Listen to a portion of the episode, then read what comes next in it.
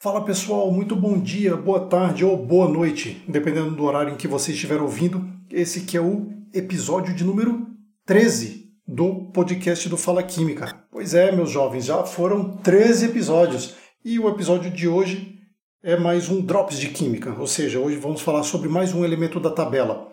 E o elemento de hoje é o astato, é o elemento de número atômico 85. Se você olhar na tabela periódica, é o elemento que fica na família do flúor, lá embaixo, abaixo do iodo. Bom, todos os isótopos do astato são radioativos, por isso é um elemento radioativo. Se você olhar lá na tabela, você vai ver aquele símbolo de radioativo no canto dele. Na verdade, o astato é altamente, intensamente radioativo, ou seja, nenhum isótopo de astato que se acumule na natureza. Se conhecem 27 isótopos do astato, desde massa 194 até 220, e todos eles têm tempo de meia-vida extremamente curto. Os que têm a meia-vida mais longa são o astato 211, tem meia-vida de 1,8 hora, o astato 208, também próximo disso, 209 de 5 horas e meia e o astato 210 de 8 horas de meia-vida. Isso significa que se você tem 1 grama de astato, daqui a 8 horas você só tem meio grama. Então, essa, esse tempo de decaimento radioativo tão curto faz com que seja um elemento que não se acumule na natureza. Na verdade, se estima que em toda a crosta terrestre, se você pegar toda a crosta terrestre e conseguir extrair todo o astato que existe na natureza, na crosta terrestre, você teria uma amostra de 30 gramas. Não mais do que isso. Nossa, mas se o tempo de meia-vida dele é tão curto, como é que ele existe na natureza? Ele existe porque alguns isótopos de astato pertencem à família de decaimento radioativo do urânio. Então, se você pegar o urânio decai para tório, que decai, decai, decai, uma hora chega no astato, que rapidamente já decai de novo, tanto emitindo uma partícula alfa ou beta. Né? Então, na verdade, o astato não se acumula. E como é que se pode ter essa estimativa da massa de astato que existe na crosta terrestre? Simples. Sabendo-se a quantidade de urânio que existe na crosta terrestre, é possível estimar quanto de astato que é produzido em cada momento. Então se sabe que essa massa não acumula, mas se sabe que então a quantidade de urânio total que existe na Terra decai de modo a manter um acúmulo de apenas 30 gramas de astato no nosso planeta. Bom, com um tempo de vida tão curto assim, ou seja, por ser um elemento tão raro assim, a química do astato é muito limitada. Então, a maior parte do estudo sobre o astato corresponde ao estudo de tendências periódicas, né, de propriedades periódicas dos elementos, muito mais do que a utilização prática do astato, porque com um tempo de vida tão curto, um tempo de decaimento radioativo tão curto, não se conhece nenhuma aplicação prática do astato. Então, na verdade, tudo que se pode falar do astato vai girar em torno, basicamente, da sua história, da descoberta desse elemento.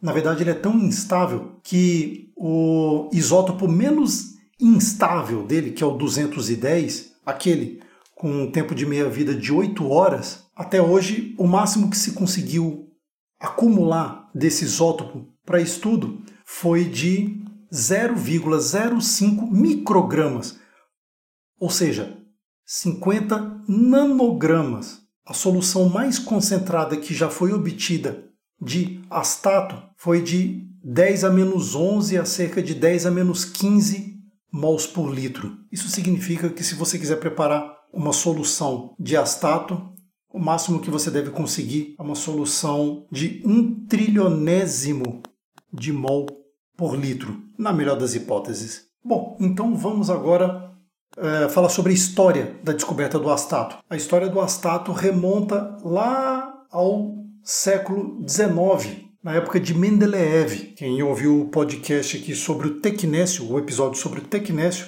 lembra que a gente falou muito de Mendeleev. O Mendeleev denominou o elemento faltante abaixo do manganês como eca-manganês. que é o que a gente conhece hoje como tecnécio. Então Mendeleev previu o elemento tecnécio. Assim, do mesmo modo, ele previu a existência do actínio, que, de modo análogo, ele chamou de eca-iodo, porque fica abaixo do iodo. Então, quem lembra, quem ouviu aquele episódio, vai lembrar que eca é o nome sânscrito para um. Então, ou seja, como se fosse o próximo iodo. Então, você tem o iodo, iodo 1, iodo 2. Não. É o que a gente chamaria hoje de linha. Iodo, iodo linha, iodo 2 linha, né? como x, x linha, x 2, duas linhas né? em matemática. Então, seria basicamente essa a notação né? que Mendeleev queria uh, utilizar para os elementos ainda não descobertos que ele previa. E, claro, as propriedades periódicas dos, dos halogênios, flúor, cloro, bromo e iodo, são muito claras, muito distintas de outras famílias da tabela periódica. Então, para ele, como já era conhecido, já eram conhecidos na época de Mendeleev, bismuto, polônio e radônio, que são os elementos ao redor ali do astato, então Mendeleev supôs que, poxa, tem que ter um elemento aqui. O ECA iodo deve existir. E, inclusive, como era de praxe de Mendeleev, ele inclusive previu as propriedades, algumas das propriedades do astato. Se a gente olhar a, a série dos halogênios, a gente vai ver que flúor, o primeiro, é o elemento mais eletronegativo da tabela periódica, é um gás. Abaixo dele tem outro gás que é o cloro, um gás ligeiramente esverdeado, com uma cor muito pálida. Depois temos um líquido então vai aumentando a densidade, né, de cima para baixo, nessa família. O próximo é o líquido, que é o bromo. É um dos dois únicos elementos da tabela periódica que é encontrado líquido, a temperatura e pressão ambientes. Então abaixo do bromo temos o iodo. O iodo molecular, da mesma forma que todos os outros elementos dessa família, né, forma uma molécula diatômica. Né? Ou seja, a gente tem F2 Cl2, Br2 e 2. O iodo é uma molécula, é uma substância é, mais pesada, na verdade, mais densa, ou seja, na verdade é sólida, capaz de ter ponto de fusão, ponto de ebulição e o que é mais curioso, de sublimar. Mas o que eu queria chamar a atenção aqui é que o iodo tem brilho metálico. Poxa, mas é um ametal. Se você olhar a tabela periódica, você vai ver que a série dos metais vai se deslocando para a direita quanto mais baixo for o período. Então, se você vê na família do boro, por exemplo, o boro é um semimetal, abaixo dele já tem um metal. Quando você vai deslocando para a direita, na família do oxigênio, do flúor, os últimos elementos, só apenas os últimos elementos são metais. Então, é de se esperar que o astato tenha mais propriedades semelhantes às dos metais do que o iodo ninguém nunca conseguiu obter uma amostra de astato até hoje que você pudesse olhar para ele, ver índice de refração, é, analisar a cor, o brilho, tudo isso. Mas é de se, é de se esperar que o astato tenha propriedades mais semelhantes aos metais do que o iodo, apesar de ainda ser um ametal. Se bem que tem pesquisadores que afirmam que o astato deva ser um semimetal, de tão próximo que são as suas propriedades dos metais. Um exemplo disso é a variedade de números de oxidação do astato. O astato pode ser encontrado, encontrado, né? a mania que a gente tem de falar da natureza. O astato pode ser sintetizado e então apresentar números de oxidação menos 1, 0, que é o astato elementar, mais 1, mais 3, mais 5 e mais 7. Olha que curioso. Vamos lembrar, o primeiro elemento da família do astato, que é o flúor, só é encontrado em números de oxidação 0 e menos 1, extremamente eletronegativo e completa na sua estabilidade, comumente conhecido né, como octeto, com a carga, número de oxidação menos 1. Só que olha só, à medida que a gente vai descendo, chega ao ponto de encontrar astato até com carga formal mais 7. Poxa, quem tem carga formal positiva e com uma carga acumulada tão grande são os metais. Então, uma propriedade que faz com que o astato se aproxime, tenha propriedades mais parecidas com a dos metais. E isso leva a concluir que o astato deva ser um semimetal. Mas então vamos voltar lá, vamos voltar à história do astato. Então Mendeleev já tinha previsto aquilo, quem lembra também do episódio sobre o tecnécio, lembra que alguns pesquisadores começaram a duvidar da existência do tecnécio. Imaginavam que ou tinha um buraco na tabela periódica de Mendeleev, onde não existiria nenhum elemento abaixo do manganês, ou imaginavam que aquela tabela periódica estava errada. Então, na verdade, não tinha nenhum buraco. Aquela ordenação de elementos aqui estava equivocada.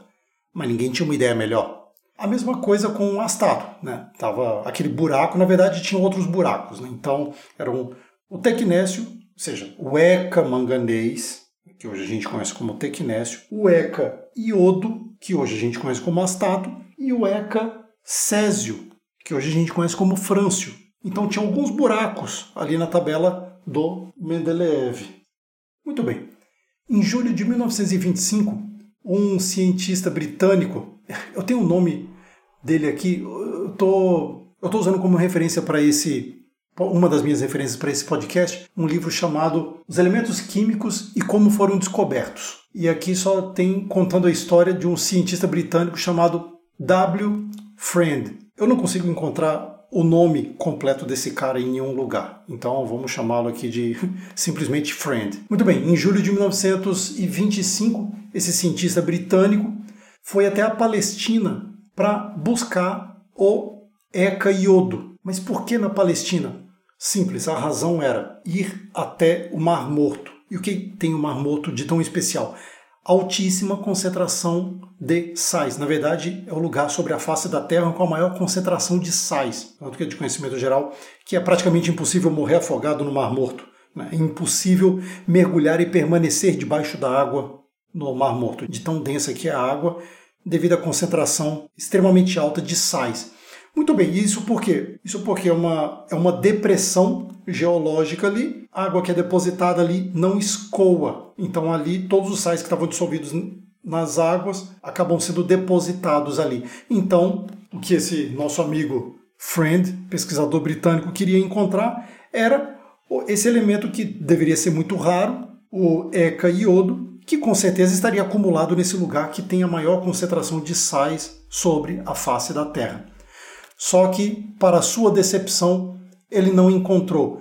Na verdade, ele estava procurando dois elementos, o Eca iodo e o Eca césio, ou seja, o astato e o frâncio, e não encontrou. Então, esse foi um dos motivos que levou alguns pesquisadores da época a imaginarem, olha, esses elementos não devem existir mesmo, né? porque se nem no local com a maior concentração de sais da Terra eles forem encontrados, provavelmente eles não existem. Lembrando que radioatividade na época do Mendeleev não era conhecida.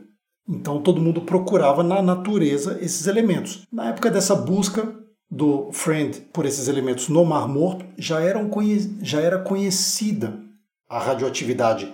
Marie e Pierre Curie já tinham ganhado o prêmio Nobel pela descoberta da radioatividade, inclusive pela descoberta do elemento polônio e dos elementos polônio e rádio. Mas até aí ninguém conseguia encontrar o raio do Eca iodo na natureza. Muito bem, fazendo agora mais uma referência ao episódio do Tecnécio. Se você ainda não ouviu, recomendo que escute lá. Ali tem muita informação sobre a história da descoberta dos elementos radioativos, principalmente do primeiro dele, né? Claro, o Tecnécio. Mas eu vou agora fazer referência ao nome do descobridor na verdade, cara responsável pela síntese do tecnécio, que foi o primeiro elemento artificial, que é o Segre, um pesquisador, um físico italiano que tinha ido à Califórnia e ali, usando um dos primeiros ciclotrons do mundo, ele conseguiu então, através de bombardeamento atômico, obter uma amostra ínfima de tecnécio. Levou para a Itália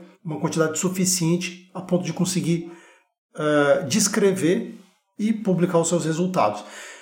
Muito bem, quando ele voltou aos Estados Unidos, era o único pesquisador do seu grupo com experiência em síntese de elementos utilizando o ciclotron. Ele utilizou uma amostra de bismuto para bombardear o bismuto, para quem sabe conseguir obter o ECA iodo.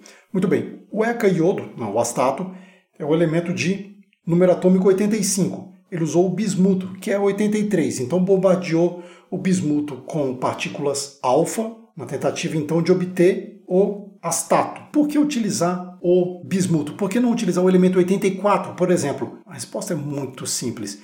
Bom, bismuto você consegue encontrar na natureza, não é radioativo. Já o elemento número 84 é extremamente radioativo, que é o polônio. Então é muitíssimo mais conveniente utilizar o elemento 83 do que o elemento 84. Bom, mas essa tarefa de bombardear o bismuto com partículas alfa não era tão fácil quanto planejado. Tanto que o segundo elemento sintético produzido pelo homem não foi o astato, mas sim o frâncio, que é o elemento número 87. Mas Segre continuou tentando até obter o elemento 85, o ECA-iodo, que hoje conhecemos como astato. Ele conseguiu obter o astato em 1940. Então, bismuto 209 é bombardeado com partículas alfa, emite dois nêutrons e assim se obtém o astato 211. Bom, apesar deles conseguirem obter